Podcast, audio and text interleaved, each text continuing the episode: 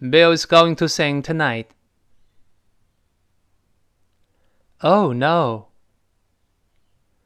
Don't you like his singing? It's not bad.